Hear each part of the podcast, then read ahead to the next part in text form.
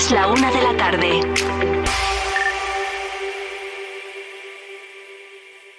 Vive Castilla y León en Vive Radio. Con Carlos Tabernero.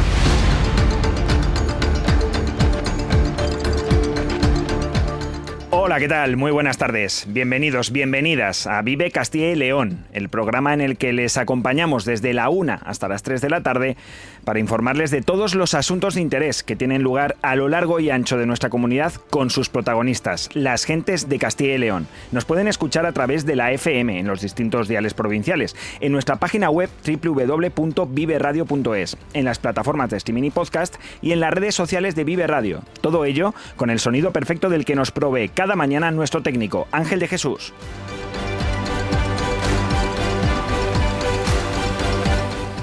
Es miércoles 22 de noviembre y hoy es un día en el que la noticia sigue estando en el nombramiento de Óscar Puente y Ana Redondo como nuevos ministros del Gobierno de España. Ayer, nuestro compañero Diego Rivera de Vive Valladolid tuvo la oportunidad de entrevistar al exalcalde y nuevo ministro de Transportes y Movilidad Sostenible. Así que en el programa de hoy diseccionaremos lo que dijo el nuevo titular de la cartera de infraestructuras que afecta y de qué forma a Castilla y León. Viajaremos también hasta Zamora, donde el Centro Internacional del Envejecimiento ha presentado los resultados de su iniciativa Soliedad para tratar de combatir la soledad no deseada entre las personas mayores. Nos marcharemos también hasta Salamanca para abordar el Congreso Nacional de Psiquiatría que se celebra hasta el viernes en la capital charra y que reúne a lo más granado y destacado de esta rama médica para conocer los retos a los que se enfrentan en el futuro. Y conoceremos algunos de los galardonados en los premios Automoción y Movilidad que el clúster del sector en Castilla y León, fácil, entrega esta tarde en Arroyo de la Encomienda. Tenemos además la oportunidad de charlar con uno de ellos para analizar la situación de la automoción en la comunidad, que recuerden, es uno de los sectores más bollantes, sino el que más a nivel económico en Castilla y León.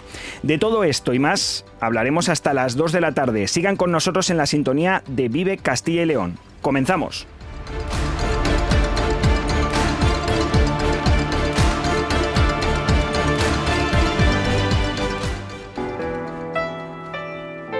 Descubre Riaza, el tesoro escondido en la provincia de Segovia, un municipio rodeado de la belleza de la Sierra de Ayllón. Sumérgete en su patrimonio cultural con ermitas centenarias y una impresionante iglesia renacentista. Disfruta de su rica gastronomía y de la Ruta del Color, un recorrido excepcional por pequeños pueblos con encanto. ¿Y qué decir del Alledo de la Pedrosa y de la Pinilla? Ven a Riaza, tu aventura te espera. Vive Castilla y León en Vive Radio con Carlos Tabernero.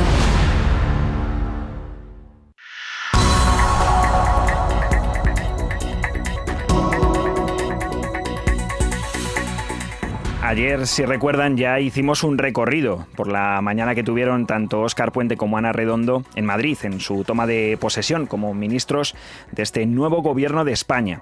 Les escuchamos en Zarzuela, donde prometieron su nuevo cargo, Puente como ministro de Transportes y Movilidad Sostenible y Ana Redondo como ministra de Igualdad. También pudimos oír después sus primeras palabras al frente de cada ministerio, donde Óscar Puente se comprometió a cumplir con ese nuevo adjetivo que tiene su ministerio, el de sostenibilidad, como gran reto de legislatura y con lo que recordó ya tiene experiencia tras su etapa aquí en el Ayuntamiento de Valladolid. Una transición hacia una sostenibilidad prometió, sana, sostenible y segura y que debe llegar a España, dijo lo antes posible. Por su parte, Ana Redondo fue más concreta y enarboló algunas de las principales tareas que se marca para la legislatura como nueva ministra de Igualdad. Se propuso así sacar adelante una ley de representación paritaria para romper los techos de cristal que impidan a las mujeres ascender a puestos de máxima responsabilidad. También se comprometió ampliar los permisos por nacimiento hasta las 20 semanas, universalizar la educación pública desde los dos años, extender los beneficios de las familias numerosas a las monoparentales con dos o más hijos y realizar además una normativa para garantizar de manera más efectiva los derechos de las personas trans. Por último, en este ambicioso programa planteó un pacto de Estado para la defensa de los derechos del colectivo LGTBI+, y se comprometió además a seguir luchando sin cuartel, dijo, contra la lacra de la violencia de género frente a la extrema derecha negacionista. Y después de esa ajetreada mañana, aún Oscar Puente tuvo tiempo ya por la tarde de atender a nuestro compañero de Vive Valladolid, Diego Rivera. Buenas tardes. ¿Qué tal, Carlos? Buenas tardes. En una entrevista además que emitimos esta mañana en esta sintonía. Sí, así es. Esta mañana hemos emitido esa entrevista. Ayer ya pudimos escuchar algún eh, avance en los diferentes boletines informativos aquí en eh, Vive Radio.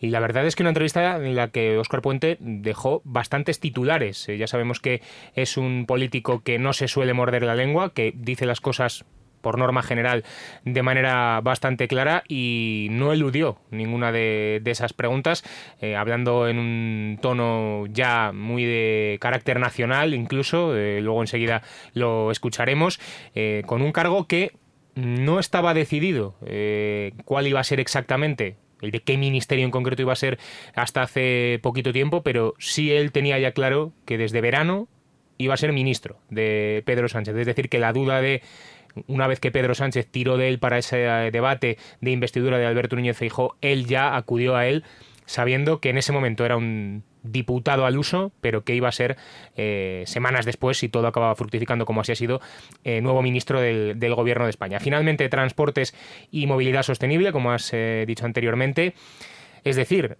al que le van a ir a pedir absolutamente todos los municipios, ya no solo de Castilla y León, sino del conjunto de España, porque infraestructuras pendientes hay en todas partes y, lo estamos viendo.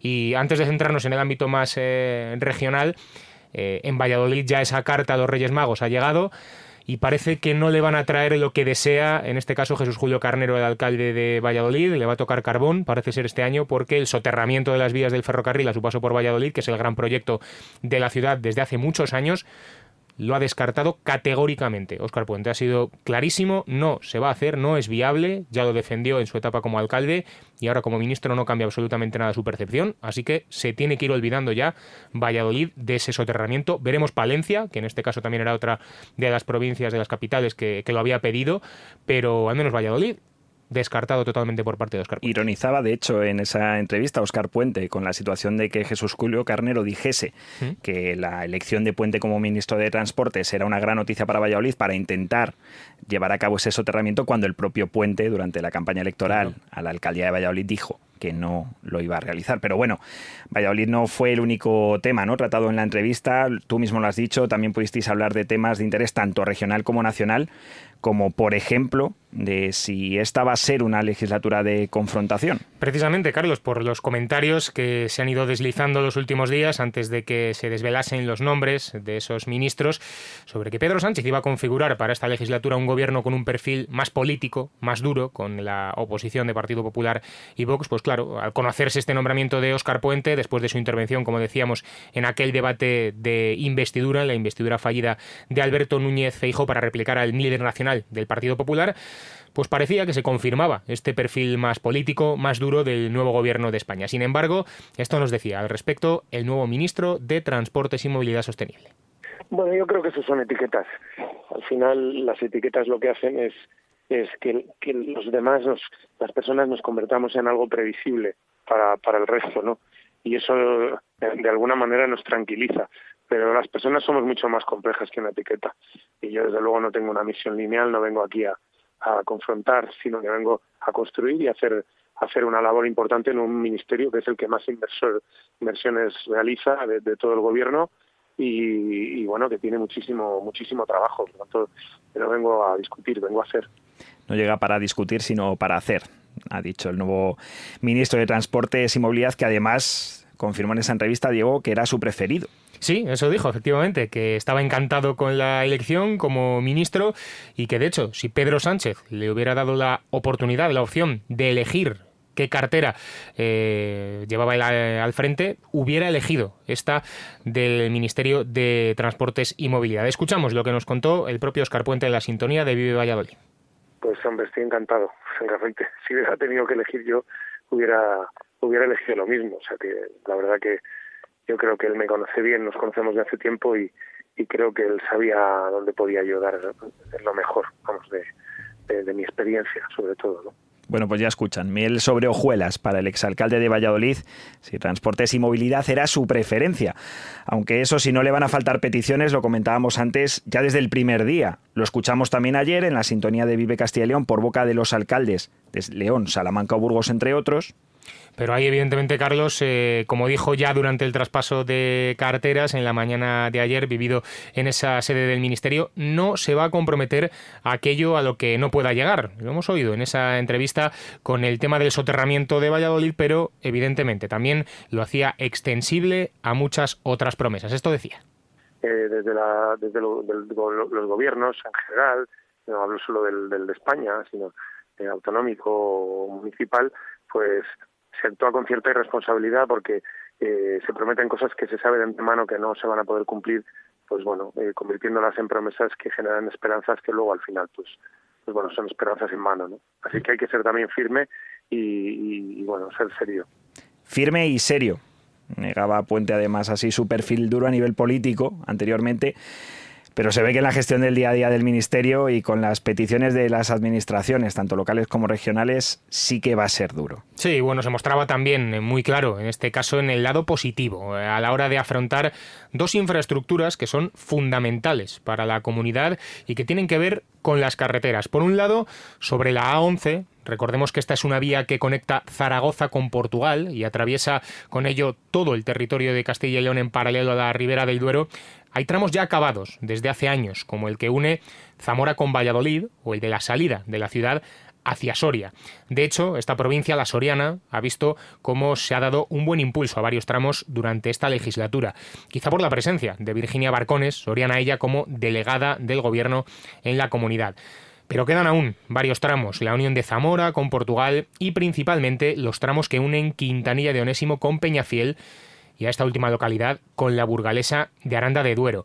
Bueno, pues esa, porque tiene que ver con Valladolid, porque como dice, beneficia a toda la comunidad, Puente reconoció que la A11 está entre sus prioridades para la legislatura. Le escuchamos. Esa es una infraestructura crítica, una infraestructura que eh, no solo vertebra el territorio, no solo da acceso a una zona como Soria que, necesita esa infraestructura, toda la ribera del Duero, sino que además tiene que ver con la seguridad, ¿no? Es una, infraestructura que en este momento pues es altamente insegura, eh, en la que se producen accidentes que todos bueno, están en mente de todos, que tiene una densidad de tráfico muy alta y que tiene que ser abordada con la mayor agilidad posible, ¿no? Y vamos a intentar vamos a intentar poner todo de nuestra parte para que eso avance lo más rápido posible. Anoten, la A11 con la mayor agilidad posible. Hay que recordar que esta autovía lleva en marcha desde principios de los 2000, es decir, que ya lleva casi 23 años intentando que se ponga en marcha una autovía que recordamos desde Peñafiel muchas veces nos dicen, eh, para eso existe esta plataforma ¿no? de a 11 pasos, por la que en muchas ocasiones hay muchos accidentes, justo en esta zona, en la de Peñafiel, que es precisamente la principal que queda por construir, porque son mm. muchos kilómetros desde Quintanilla de Orésimo prácticamente hasta Aranda de Duero, con apenas un pequeño tramo. Sin embargo, también queda otra zona que hay que recordar, porque Puente en este caso no lo ha dicho, pero es la conexión de Zamora con Portugal a través de esa mm. vía. Sí, de hecho, eh, Carlos, al hilo de esto que comentaba, eh, hace poquitos, hace algunas semanas hablábamos precisamente con ellos, con la asociación eh, Once Pasos, y nos ponían el foco en un punto que vamos a ver también, porque es eh, un, asunto delicado, que es el tema de las bodegas que están en, en, esa zona, en la llamada Milla de Oro, en la plena ribera del Duero. Por ahí está ese trazado proyectado de lo que sería la 11 y sin duda ellos han sido los eh, que se han opuesto con mayor firmeza y quizá los responsables, que se me permita la expresión, de que la carretera no, no vaya y no esté ya construida por allí. Ellos desde la plataforma 11 Pasos ponían el foco ahí, vamos a ver porque desde luego que Oscar Puente también va a tener que lidiar con todas estas eh, circunstancias para que por fin, como ha dicho, pueda ser una realidad esa autovía dirección Soria. Muchos proyectos de enoturismo que se desarrollan además muy pegados a esa carretera, la N122, que, cuya idea del ministro como hemos escuchado, del ya ministro de Transportes y Movilidad, es convertir por fin en la 11. Una buena noticia para vallisoletanos en este caso, también para sorianos, también para arandinos y también esperemos, veremos a ver para los zamoranos con esa conexión con Portugal. Pero ¿qué hay, Diego, de esa otra gran autovía pendiente de la A60? Pues sobre esta vía, Carlos, que une dos de las capitales más importantes de la comunidad, como son Valladolid y León, también se pronunciaba Óscar Puente en la entrevista que manteníamos ayer con él. Recordemos que ahora mismo se puede ir de Valladolid a León por autovía, pero requiere del paso por el nudo de Tordesillas para coger la A6. La A60 permitiría que el tráfico se desdoblase y se pudiese ir por tierra de campos desde León a Valladolid o viceversa, lógicamente. Por eso también se encuentra entre las prioridades de Puente como nuevo ministro de Transportes y Movilidad. Sí, desde luego esa es una otra infraestructura que, tenemos que desarrollar lo, más rápido posible. Eh, hoy mismo me veía con el presidente de la Cámara de Comercio en la estación de tren cuando llegaba camino de Zarzuela, que es de Río Seco, es un empresario muy conocido en Río Seco, y le decía que, bueno, pues que, que se anime, que, que, hombre, yo creo que por, por ahí pueden venir, por, por, por la mano de este ministro pueden venir mejoras también en, los ritmos en, en acometer esa infraestructura. A11, que pasa por Valladolid, la A60, que parte de Valladolid. Habrá Diego quien diga que todas las prioridades del nuevo ministro están centradas en su provincia, no en la comunidad. De hecho, le preguntábamos eh, si le preocupaba precisamente esta cuestión, que se le acusase de centralismo en su comunidad y de que solo se ocupase de los problemas de Valladolid en materia de infraestructuras. Y esto contestaba.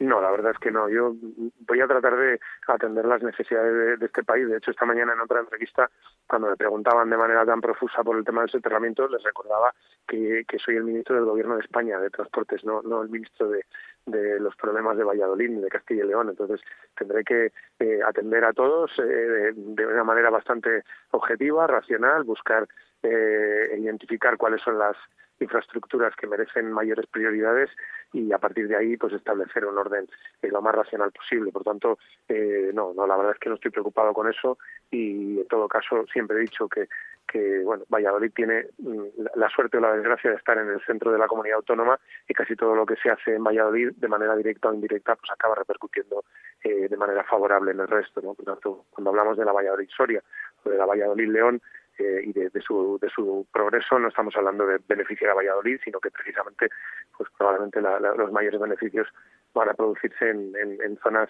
como, como Tierra de Campos, en el caso de la Valladolid León, o como la zona de, de la Ribera de Duero y de Soria, de Burgos, que, que son territorios que, que bueno, no son, no son exactamente Valladolid, no son precisamente Valladolid.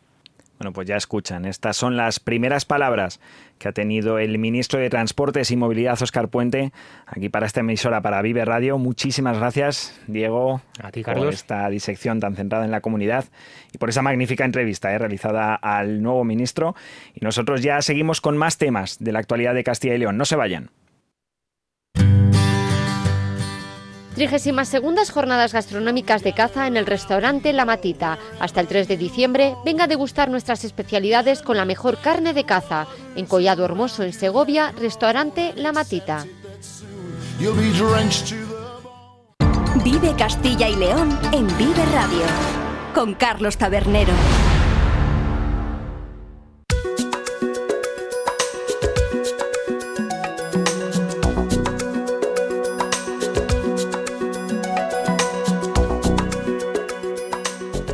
Nos vamos a Zamora, en concreto al Salón de Actos del Campus Viriato que la Universidad de Salamanca tiene en la capital zamorana, ya que es el lugar elegido para la presentación de los resultados de una iniciativa, Iván Álvarez, destinada a combatir la soledad no deseada entre los mayores. Un problema que afecta a casi la mitad de los mayores de 65 años, según los datos que maneja la Consejería de Familia e Igualdad de Oportunidades de la Junta, y que además es mayor, según estas personas van cumpliendo años. Por ello, existen ya en todas las capitales de provincia programas municipales de envejecimiento activo e incluso las universidades cuentan cada vez con más alumnos en su programa interuniversitario de la experiencia, que permite a generaciones que no pudieron acceder a la universidad vivir la experiencia universitaria sin importar la edad.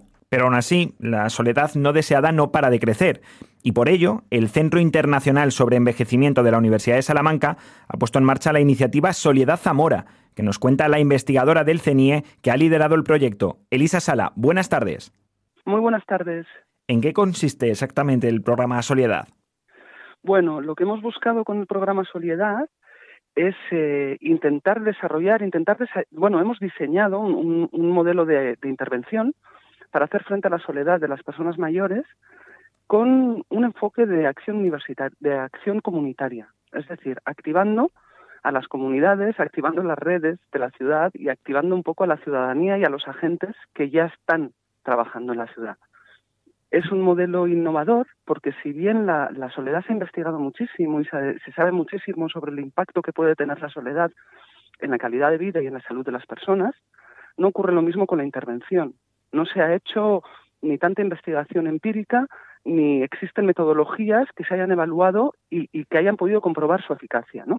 Entonces, lo que hemos hecho es plantear un, modelo hipotético que creemos que funciona, basado en la literatura empírica, ponerlo en marcha y desarrollar unas pautas de actuación a partir de esta misma que creemos que pueden ser aplicables en otros territorios.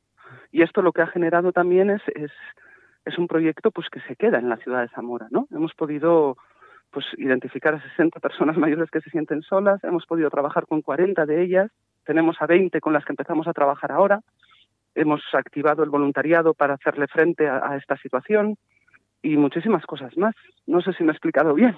Sí, sí, perfectamente, la verdad. ¿Qué resultados o qué conclusiones principales se obtienen con este estudio, con este programa?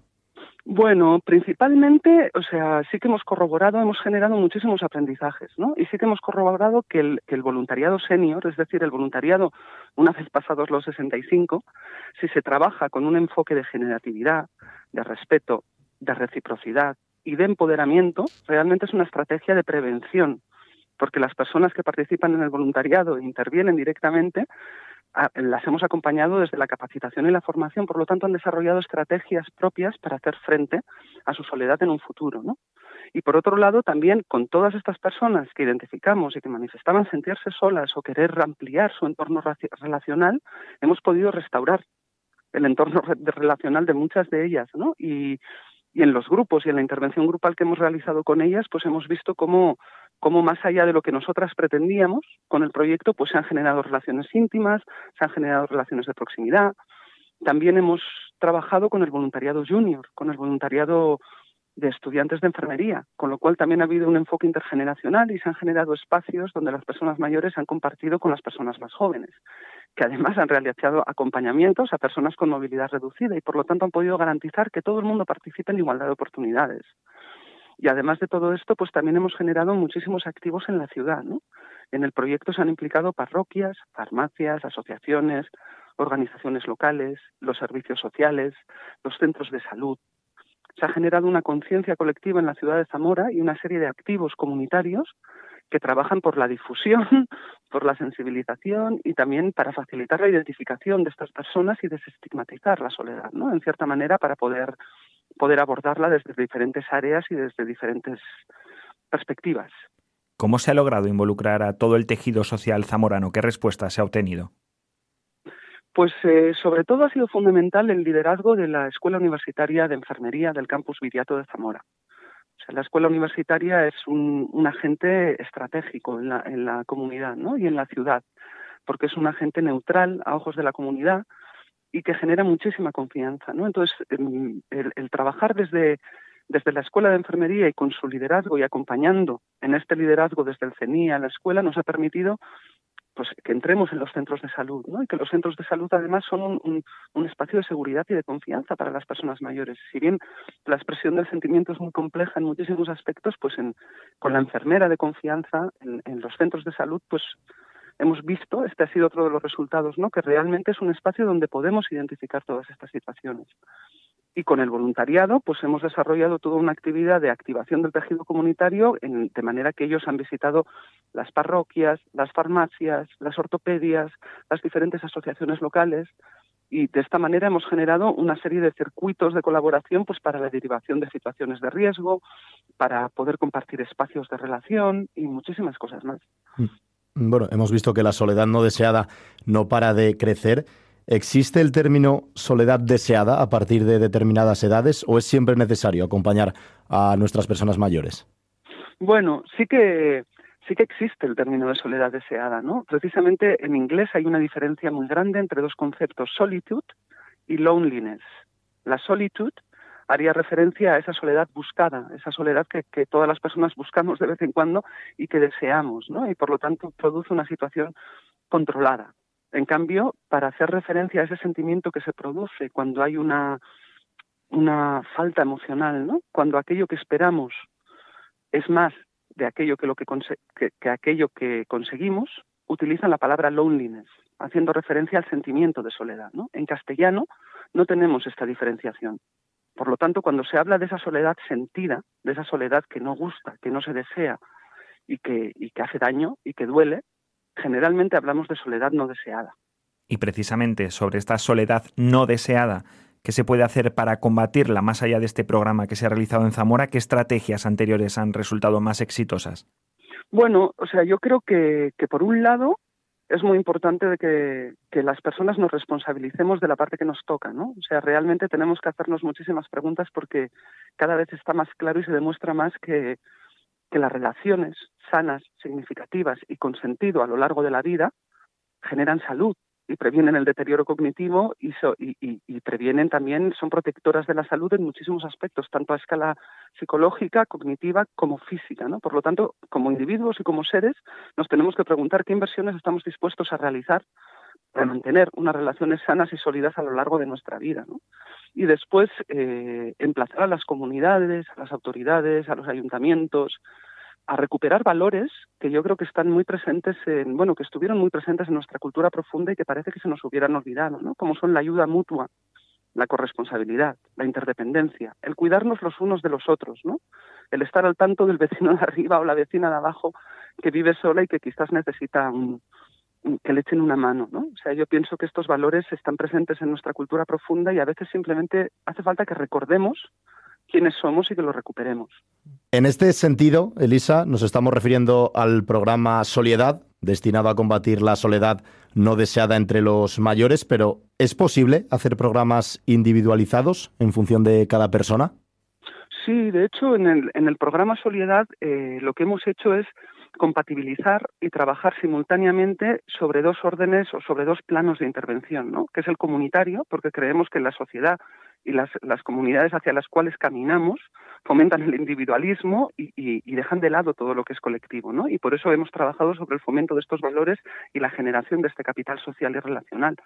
Pero con las personas que se sienten solas y que han manifestado sentirse solas, hemos realizado una intervención grupal, una intervención grupal que ha consistido en 10 sesiones que han acabado siendo como 14, facilitadas y dinamizadas por voluntarios senior voluntarios jubilados, enfermeros y enfermeras jubiladas, que han facilitado las sesiones de grupo, en los cuales se ha trabajado, por un lado, la soledad en sí, la vivencia de la soledad, por otro lado, también se ha trabajado la vinculación a los recursos de la comunidad, el conocimiento de los recursos comunitarios y su vinculación.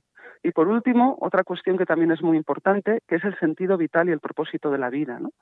porque al final la soledad no solo tiene que ver con las relaciones, sino que también existe una tercera dimensión de la soledad que sería la, soledad existencial y tiene que ver mucho con el propósito de la vida. Y en las sociedades longevas, en las cuales a partir de los 65 tenemos 20 o 30 años más de vida, es importante que encontremos ese propósito, porque la vida también, además de contenido, la tenemos que llenar de sentido, por decirlo de alguna manera.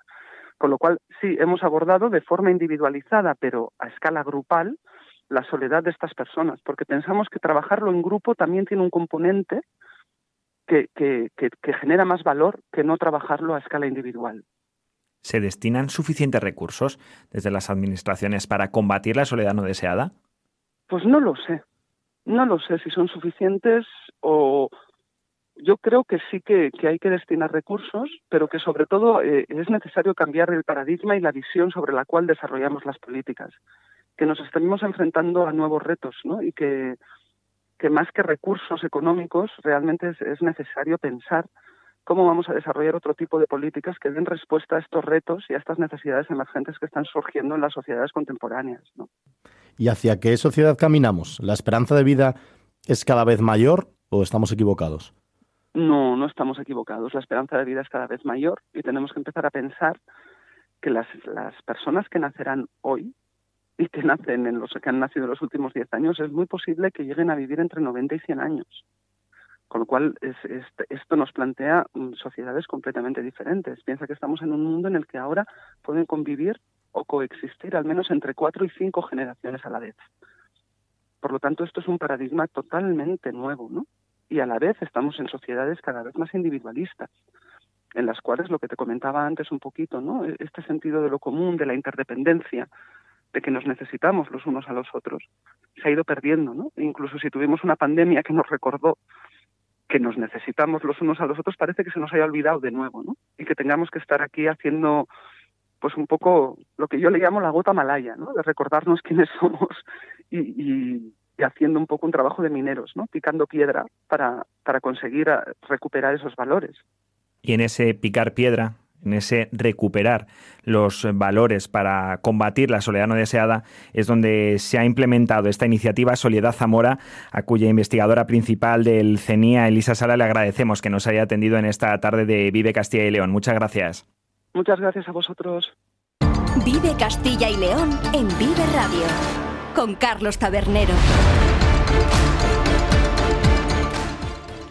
Son las 13.30 horas, la una y media del mediodía, y están escuchando Vive Castilla y León. De Zamora, como han escuchado, nos desplazamos ahora hasta bien cerca, a Salamanca, porque allí se celebra hasta el viernes el Congreso Nacional de Psiquiatría, un evento que reúne a más de 1.500 expertos en una materia, la salud mental, que está más en boga que nunca, porque por fin se le empieza a dar la importancia que merece. Pues bien, el Palacio de Congresos y Exposiciones de Castilla y León será la sede que congregue a los mayores especialistas nacionales en la materia para presentar y debatir esos últimos avances científicos y de investigación en cuestiones como el suicidio, la dependencia de sustancias, los nuevos tratamientos para depresiones, la ley trans, los trastornos en la conducta alimentacia o la inteligencia artificial. Antes, eso sí, esta tarde a las 7 se celebra ya un foro abierto al público en general en el Colegio Arzobispo Fonseca, también de Salamanca, para acercar el mundo de la psiquiatría y de la salud mental a los ciudadanos y también para intercambiar experiencias con un objetivo, desestigmatizar los problemas mentales. Para hablarnos de todo esto y más, contamos hoy con uno de los miembros de la dirección del comité organizador del Congreso, con el doctor Ángel Luis Montejo. Buenas tardes, Ángel Luis. Hola, buenas tardes. Un placer estar con vosotros.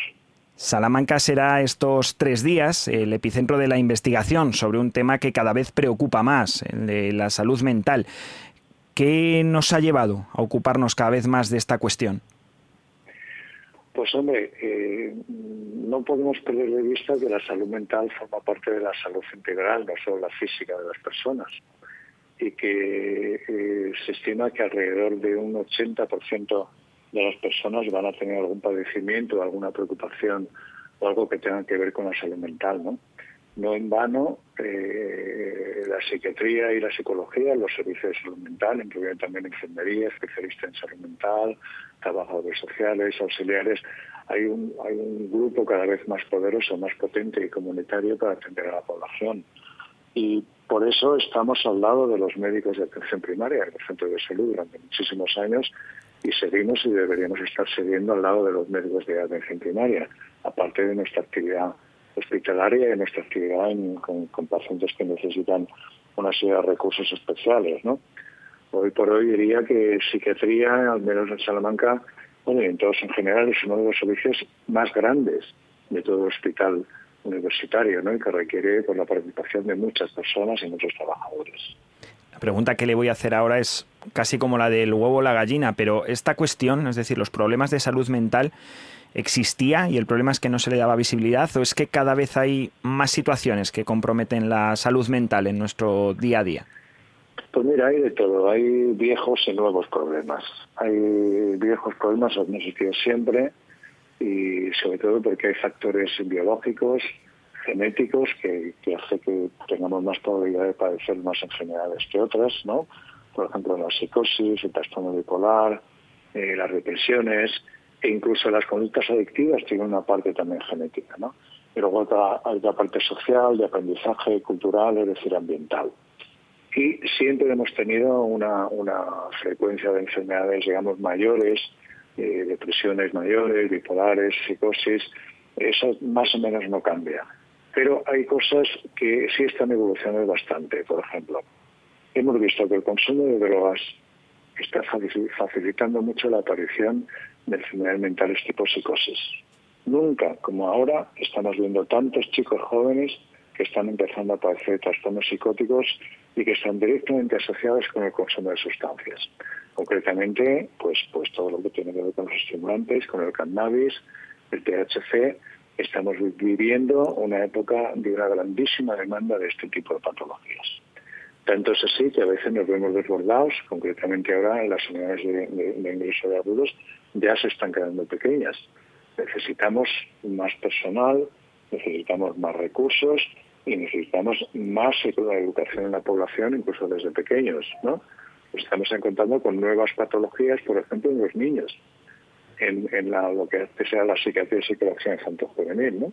Ahora hay muchos más trastornos alimentarios, muchos más trastornos de conducta y muchos más también pensamientos de ideación autolítica y suicida, que sin duda tiene que ver con la revolución y el cambio social que estamos viendo en los últimos años. Los últimos años donde las redes sociales forman parte de una revolución importantísima y donde la estructura familiar está cambiando y se está convirtiendo en menos protectora desde el punto de vista de salud mental y eso da lugar a que tengamos una enorme demanda de consulta de estos pacientes. Precisamente se van a tratar varios temas en este congreso, como hemos dicho, el suicidio, la dependencia de sustancias de la que ahora usted hablaba, de los trastornos de la conducta alimenticia, pero uno de ellos es la inteligencia artificial.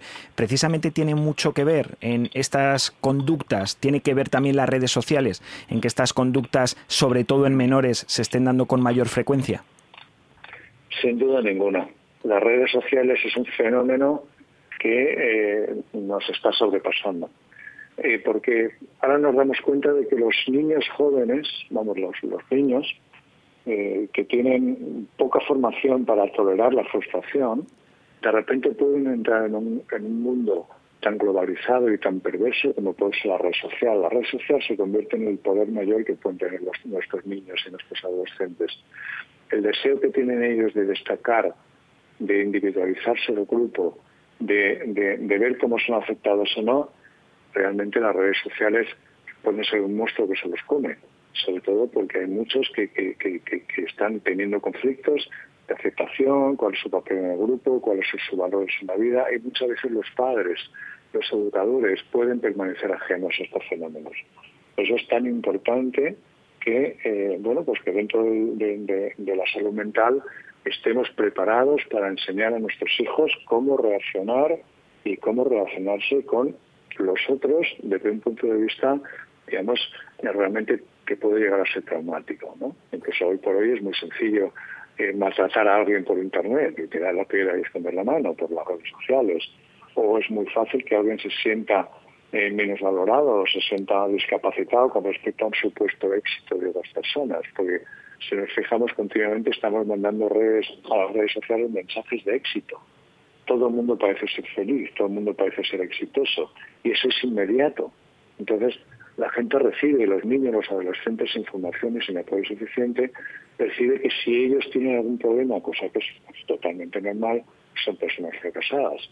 Y muchos sienten ese fracaso sin el apoyo necesario que deben tener, ¿no? De modo que yo creo que nos estamos yendo un poco por detrás de todo lo que es la revolución de las redes sociales, que es algo con un tremendísimo poder y una vez identificado como uno de los principales problemas, ¿en qué se puede incidir o en qué se está incidiendo para atajar estos problemas, especialmente en menores? Bueno, pues eh, lo primero que diría es que necesitamos muchísimos más recursos de los que tenemos. Hemos visto, por ejemplo, en los datos que tenemos de asistencia a consultas hospitalarias, cómo en los últimos cuatro o cinco años las demandas de atención de infantil juvenil han aumentado muchísimo. Y, sin embargo, los profesionales no tenemos ahora mismo profesionales de los que disponer en las, en, bolsas de empleo. No hay gente suficiente, no se han formado suficientes especialistas. Aparte de esto, creo que también tenemos que ir de la mano con los educadores. No se puede esperar a que los niños vengan con problemas de conducta, con problemas depresivos o con problemas alimentarios, si antes de eso no hemos incidido en hacer un buen programa educativo con aquellos que son responsables de hacerlo. Entonces estamos hablando de formar educadores y de que dentro de los currículos de los colegios, de los institutos, aparezcan, eh, digamos, educación para la vida y educación en valores. Y ahí es fundamental que se trate pues de este tipo de problemas, ¿no? De, de, qué supone un acoso, que supone, eh, bueno, pues, pues, pues, pues todos los problemas más frecuentes relacionadas con nuestros hijos. Se está quizá departamentalizando demasiado algunas especialidades. Por ejemplo, hablaba usted ahora de tener que ir de la mano de la educación, de la atención primaria. Se necesitan más conexiones, más interrelación, no solo entre disciplinas médicas, sino también con otros ámbitos de la vida, de la sociedad. Sin duda ninguna. Esto es un reto al que tenemos que enfrentarnos. Ya nos estamos enfrentando. Ya hay iniciativas para, para interconectar mejor los servicios de salud con los servicios educativos pero yo creo que todavía necesitamos un mayor impulso y, repito, muchos más recursos. Esto incluye recursos económicos y también incluye la voluntad de que esto se pueda poner en marcha de una manera mucho más amplia. ¿no?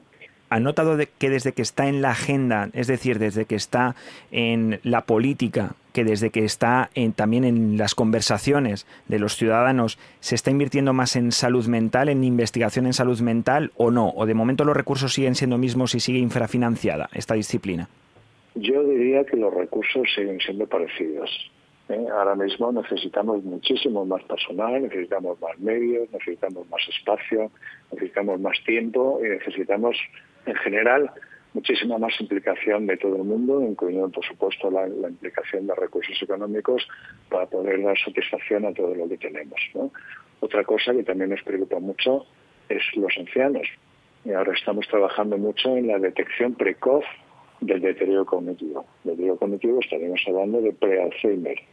¿Qué significa esto? Pues que si hacemos, esperamos a que las personas ya tengan síntomas evidentes y, diagnosticamos Alzheimer ya en las fases clínicas, ya posiblemente ya no tengamos nada que hacer. Pero si somos capaces de llegar a la población, atender a la queja subjetiva, podemos diagnosticar a los pacientes varios años antes y entonces sí se pueden hacer cosas. En este sentido tenemos ya una iniciativa con, concretamente en Salamanca, con el Intento de Salamanca, para hacer detección precoz y darles la capacidad de hacer estimulación cognitiva lo mismo que se hace rehabilitación, estimulación física en otras patologías, hacer lo mismo pero con los temas mentales. Y eso es algo que todavía está lejos de estar integrado en todos los recursos sanitarios, al menos de nuestra región. Otro de los objetivos que se marcan en este Congreso es llegar a la ciudadanía. Hoy, de hecho, organizan una jornada precisamente para concienciar sobre la salud mental. ¿Todavía existe el estigma sobre este problema y en qué perfiles de ciudadanos lo identifican? Pues todavía existe un estigma muy, muy, muy importante y además en todas las poblaciones, en todas las edades. Nadie quiere ser diagnosticado de una enfermedad mental, nadie se pone un letrero diciendo soy enfermo mental, en el sentido que todavía consideramos que las enfermedades mentales están cerca de la locura, es decir, una persona loca es aquel que padece cualquier tipo de sufrimiento emocional. Y desde luego esto no, no, no es así, ¿no? Hoy por hoy locura y en muy pocos casos de gente que pueda perder absolutamente el control y su capacidad de, darse cuenta, su capacidad de juicio, ¿no? El tipo de locura como el Quijote o como de personas que se creen Napoleón es muy, muy poco frecuente. Lo que tenemos son gente que sufre de ansiedad, gente que sufre de trastornos depresivos, trastornos adaptativos, trastornos relacionales y muchísima gente necesita este tipo de ayuda. De hecho, eh, bueno, por eso fue una de las razones por las que los equipos de salud mental estaban al lado de los médicos de atención primaria. Y yo creo que deben seguir ahí para dar un servicio importante a la población. Pero sin duda ninguna necesitamos, hay mucha patología que podemos llamar no grave, no mayor, que requiere de asistencia eh, psicológica, asistencia en salud mental. Y sin embargo, repito que no tenemos esos recursos, estamos muy alejados de tenerlo. Las listas de espera de psicología son grandes, la demanda de la población es alta y una persona, por ejemplo, que tiene problemas laborales o que tiene problemas familiares o que no sabe bien cómo educar a su hijo o que su hijo tiene un trastorno de conducta o se acaba de meter en unas conductas de dependencia de alcohol, de drogas, etcétera, etcétera, sin duda requiere atención, requiere atención temprana. Yo creo que tenemos que adelantarnos a proveer de estos servicios a la comunidad, pero de una manera muchísimo más cercana y con muchísimo más, repito, recursos por este problema de infrafinanciación. Y ya por último, ¿cuánto infradiagnóstico existe ahora mismo en la psiquiatría? Pues mira, se puede hablar, por ejemplo, que de las depresiones solo diagnosticamos una de cada cuatro. es menos difícil, por ejemplo, en los trastornos psicóticos, porque son patologías graves que llevan más la atención, hay más trastornos de conducta asociados, y eso se diagnostica más. Pero damos cuenta de que hay un circuito paralelo de, la atención a la salud mental privada, que esos datos nunca los tendremos. Pero, pero sí sabemos que hay muchísima gente que se siente más cómodo por el estigma o que no quiere que nadie se entere, que necesita un tipo de ayuda, orientación, pero estimamos que hay un diagnóstico muy, muy, muy importante. También es verdad que es difícil poner el dintel de dónde, a partir de dónde debe uno pedir ayuda. Muchas veces el problema es que pedimos ayuda para, para cuando se nos estropea cualquier cosa, la lavadora, el coche, el frigorífico. Y sin embargo, cuando se estropea nuestra mente y empezamos a sufrir y estamos mal, hay mucha gente que todavía se resiste a pedir ayuda porque piensa, tiene el sentimiento de que es un fracaso personal. De modo que yo creo que hay que empezar en los colegios. Cuando los niños son pequeños, que ellos aprendan que cuando tienen sufrimiento, cuando tienen conflictos, cuando tienen problemas, que se les puede ayudar. Y que esa persona que les ayuda, lógicamente, tiene que pertenecer a un circuito de salud mental. Y puede haber muchos profesionales implicados en esto, sin duda, no solo los psiquiatras ni los psicólogos. ¿no? Hay otros personales, educadores, orientadores, enfermeros, auxiliares, terapeutas, en fin, que pueden ayudar en, esta, en tejer esta red tan amplia y yo creo que debe ser mucho más amplia de la que ahora tenemos. Pues agradecemos desde luego al doctor Ángel Luis Montejo este diagnóstico que nos ha hecho de la situación de la psiquiatría en España y en Castilla y León y le deseamos toda la suerte en ese Congreso Nacional de Psiquiatría que se celebra en Salamanca desde hoy y hasta el próximo viernes. Muchísimas gracias, doctor Montejo. A ustedes, ha sido un placer. Cojeces del Monte celebra la tercera edición de la Feria de la Trufa Negra, única en la provincia de Valladolid, los días 2, 3 y 4 de diciembre. Acércate y podrás adquirir trufa, quesos trufados, miel, dulces, vino, obsequios navideños, participar en sus catas, en sus talleres de cocina en familia, disfrutar con el concurso de perros truferos y mucho más. Actividades para todos. Entra en cojecesdelmonte.es. Vive Castilla y León en Vive Radio con Carlos Tabernero.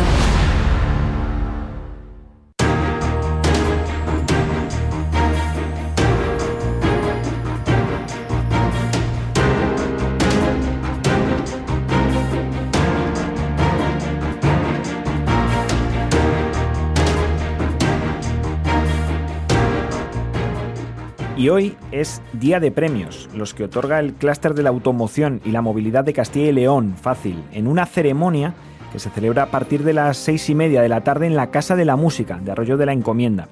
No todos los premios se conocen, ¿eh? y es que habrá emoción para saber cuál de los tres proyectos nominados en la categoría se alza con el premio a Mejor Iniciativa Innovadora en el área de movilidad, así como en transformación digital en relación a la sostenibilidad ¿Cuál es la mejor startup que contribuye a la transformación del sector de la automoción en Castilla y León? Pero hay tres galardones que son bien conocidos ya.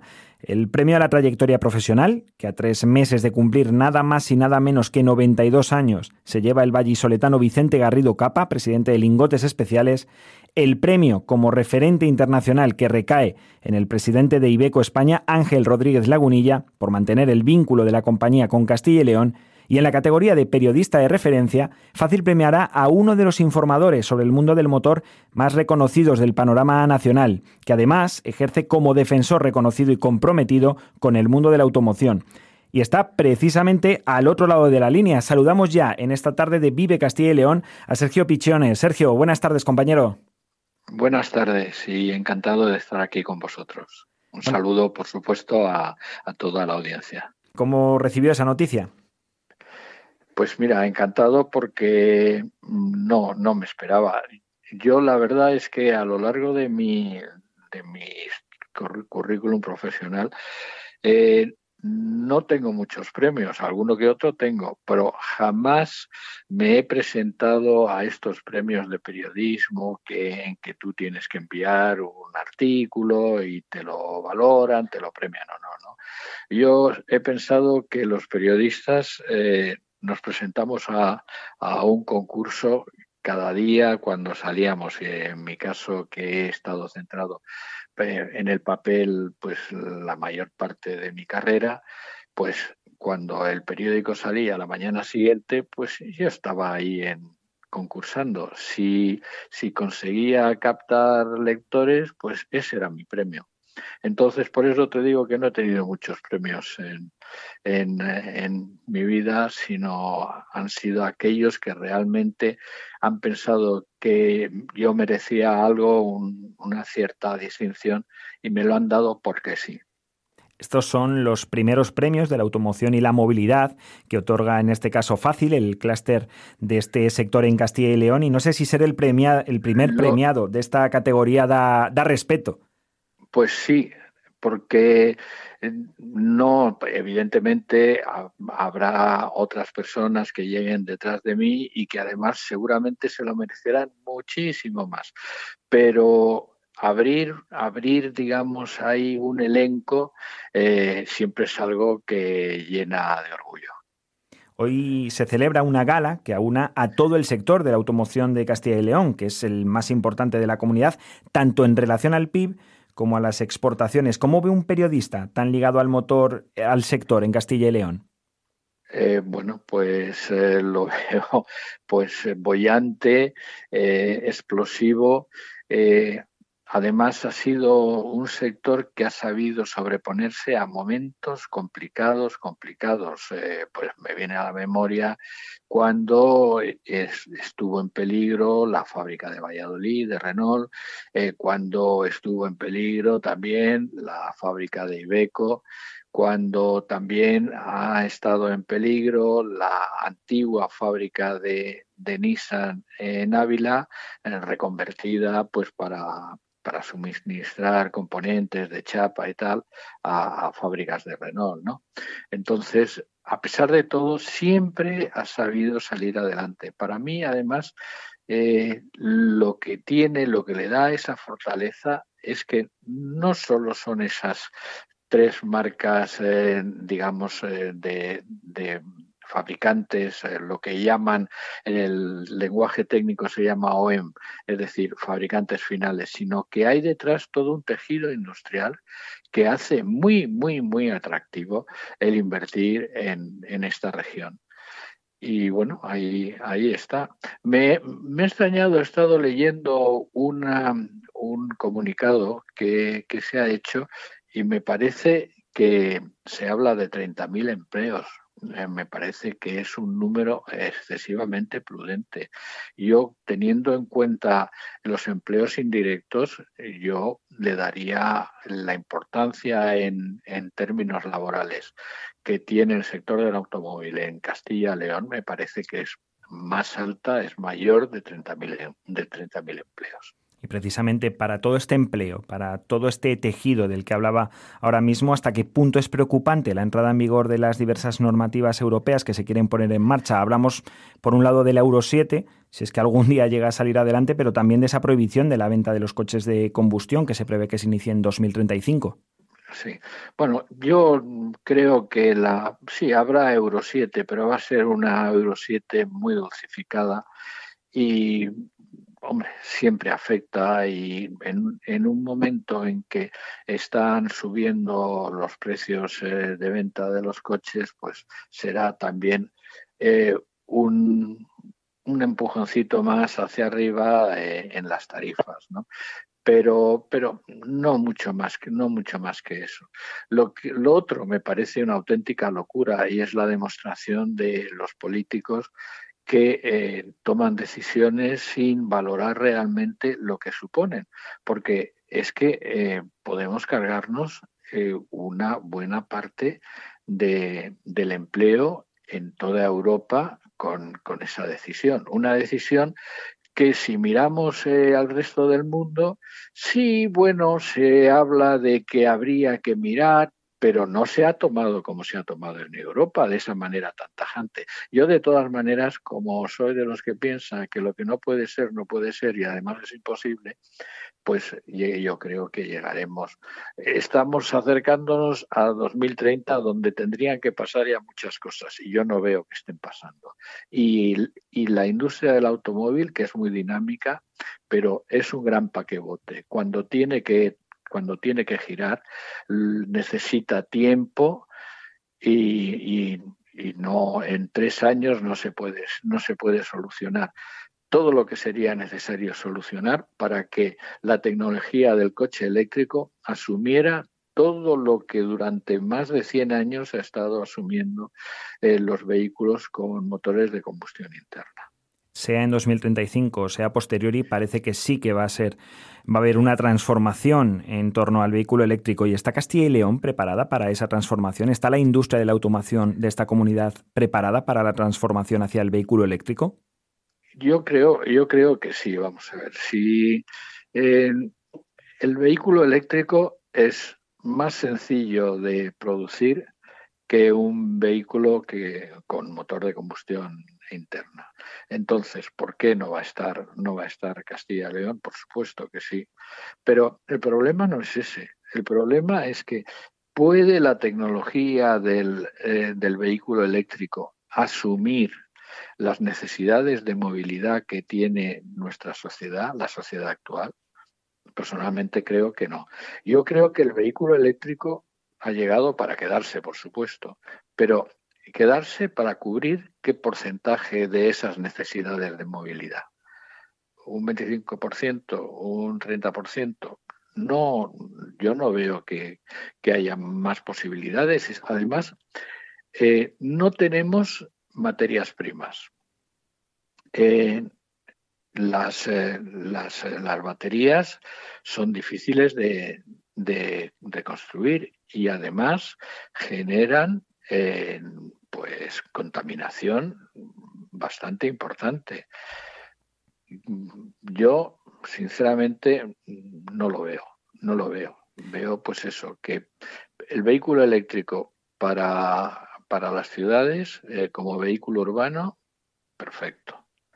Además, no necesitaríamos tener que cargar es, esas enormes baterías con que están apareciendo ahora algunos coches, los últimos, eh, de, altas, de altas prestaciones. No, el vehículo eléctrico yo lo concibo como algo mm, más pequeño, más, eh, más ágil para, para moverse por las ciudades ocupando menos, menos sitio que esos eh, enormes coches de 5 metros de largo yo es, es así como sí creo en el coche eléctrico. Ahora, insisto, eso supondrá simplemente pues un 25 o un 30% de las matriculaciones.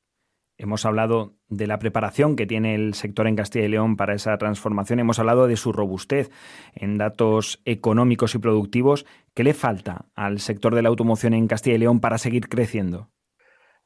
Pues eh, yo diría que está metida en un proceso de crecimiento continuo.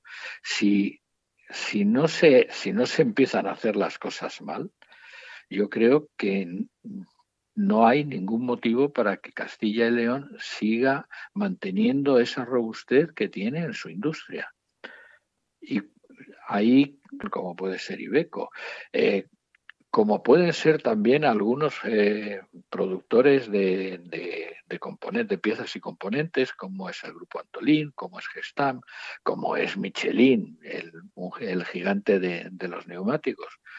O sea, ¿por qué teniendo, teniendo todo eso, siendo competitivos, porque claro, la otra, eh, la otra condición para que esto siga creciendo es que eh, Castilla-León siga siendo competitiva si con todo eso no hay ningún problema, vamos, yo no veo ningún nubarrón más allá de aquellos a los que hemos hablado, que yo creo que se van a autocorregir porque va a ser imposible a seguir avanzando en esa, en esa, en esa transición a, un, a una monotecnología que no que no tenemos controlada, que no tenemos controlada, ya no, ya no solo desde el punto de vista técnico, sino también desde el punto de vista de todo el proceso, de toda la cadena de producción, pues eh, no, no veo ningún otro motivo. Y bueno, ahí tenemos de todas maneras, pues que eh, Horst, pues eh, que es el, la, que se ha disgregado de Renault para, para seguir produciendo motores de combustión interna, pues va a estar ahí y, las fábrica, y la fábrica de Valladolid pues tiene, va a seguir teniendo el encargo de producir muchos motores pues como escuchan, un amplio conocimiento del sector de la automoción y de la movilidad, porque desde luego ha sido premiado en estos eh, primeros galardones del sector por parte de Fácil nuestro invitado de hoy, Sergio Pichone. Muchísimas gracias por habernos atendido en esta tarde de Vive Radio y enhorabuena por ese premio al periodista de referencia en el mundo de la automoción. Un placer estar con vosotros. Recordamos a nuestros oyentes que este no es el único premio que se dará hoy en esa gala que se celebra en la localidad vallisoletana de Arroyo de la Encomienda. El veterano Vicente Garrido Capa recibirá el premio a la trayectoria profesional, mientras que Ángel Rodríguez Lagunilla, presidente de Beco España, recogerá el premio al referente internacional y después, eso sí, se dirimirán los cuatro premios connominados al mejor proyecto innovador, al mejor proyecto de transformación digital, a la sostenibilidad y a la mejor startup. Hasta aquí esta primera hora de Vive Castilla y León. Volvemos con más a las 2 y cuarto y ahora se quedan con los servicios informativos de Vive Radio.